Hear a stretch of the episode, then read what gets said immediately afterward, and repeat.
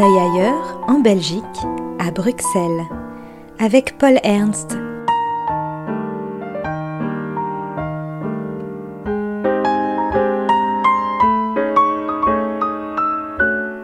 Pour un décrochage bruxellois.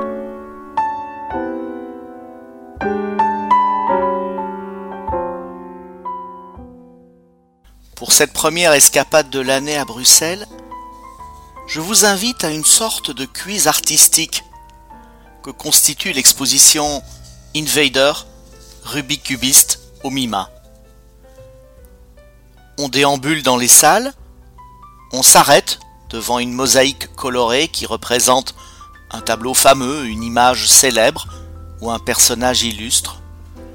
On fronce les sourcils, on cligne un peu des yeux pour essayer de s'y retrouver les plus futés d'entre nous captent l'image avec leur téléphone portable, car la distance créée par l'écran permet de mieux identifier la référence, le clin d'œil, et on reconnaît un Monet, un Van Gogh, un Platini, pas le peintre, le footballeur. Le pop art a mis en évidence, pour mieux passer à la moulinette de sa critique, tout ce que le XXe siècle et ses médias de masse ont construit comme territoire commun pour l'ensemble de l'humanité. Des icônes de tous les jours, des objets universellement utilisés comme la célèbre boîte de conserve de Warhol, toute la carte d'un univers partagé par le plus grand nombre, reproduit à l'infini par la télévision et par la publicité, tout un ensemble de références dépourvues de lieu, de temps, déshabillées de son réseau de sens, pour ne plus être que ce qu'il est, par essence, une image, ramenée à elle-même et ne racontant qu'elle-même. Et c'est alors qu'elle peut être triturée en des variations ludiques, techniques, visuelles ou spatiales, pour être euh, réinventée, chargée d'un sens nouveau, qui suscitera la surprise, l'émotion, la réflexion, enfin bref, une œuvre d'art. Un de ces objets iconiques est le Rubik Cube, qui traînait peut-être dans votre bibliothèque d'adolescence si vous avez mon âge, ou dans la vieille boîte à jouets conservée par vos parents. Consigne claire, manipulation à la portée de tout un chacun, et résolution presque impossible, l'objet est devenu mondialement célèbre au début des années 80. Et voilà toute la richesse des tableaux créés par Invader réinvente des images iconiques en utilisant comme matière colorée un objet qui est lui-même connu par le plus grand nombre. Chaque spectateur se sent à l'aise dans un univers finalement connu, mais pourtant crypté, dans lequel il faut faire preuve de sagacité, de mémoire, parfois de technologie. Les enfants s'amusent et vous devancent, les adultes euh, s'étonnent la visite est familiale, même si je l'avoue, ce mot n'a rien de forcément valorisant à l'aune de Disney, de McDonald's. Mais attention, on est bien ici dans une démarche artistique.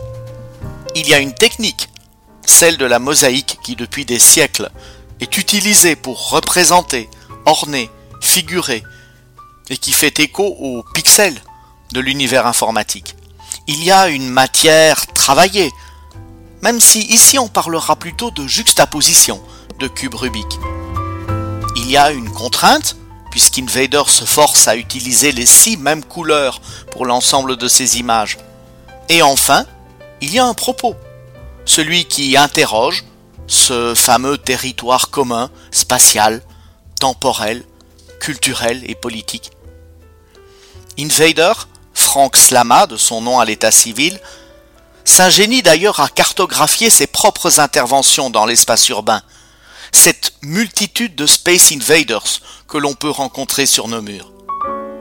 Puisque les musées, les galeries, les expositions ont encore de trop lourdes portes symboliques pour la plupart, il faut que l'art s'invite sous l'œil de chacun dans ce qu'on appelle des spots, des lieux propices aux yeux des street artistes, lieux qui ensuite figureront dans une immense base de données, une sorte de grand jeu vidéo à échelle planétaire. On l'aura bien compris, le retour à l'exposition, au sens canonique du terme, est donc un moment délicat pour les street artistes, un moment où sont mis en péril les dimensions de clandestinité, de danger, de hasard et de jeu, et où enfin le discours et le commentaire sont laissés à d'autres, ce que je prends le risque de faire ici. Alors si le Rubik cubisme de l'artiste Invader réussit à rester vivant dans un lieu déjà institutionnel, vous pourrez encore en juger par vous-même au MIMA de Bruxelles jusqu'au 8 janvier 2023.